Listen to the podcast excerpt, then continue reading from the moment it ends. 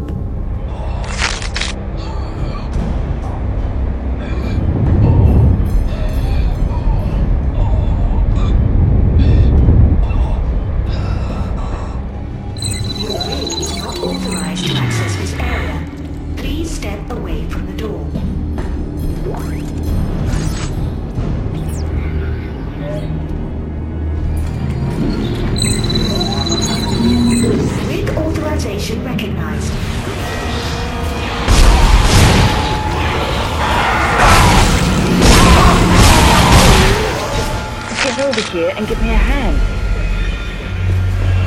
Here. Something covering the collector panel. Oh my god.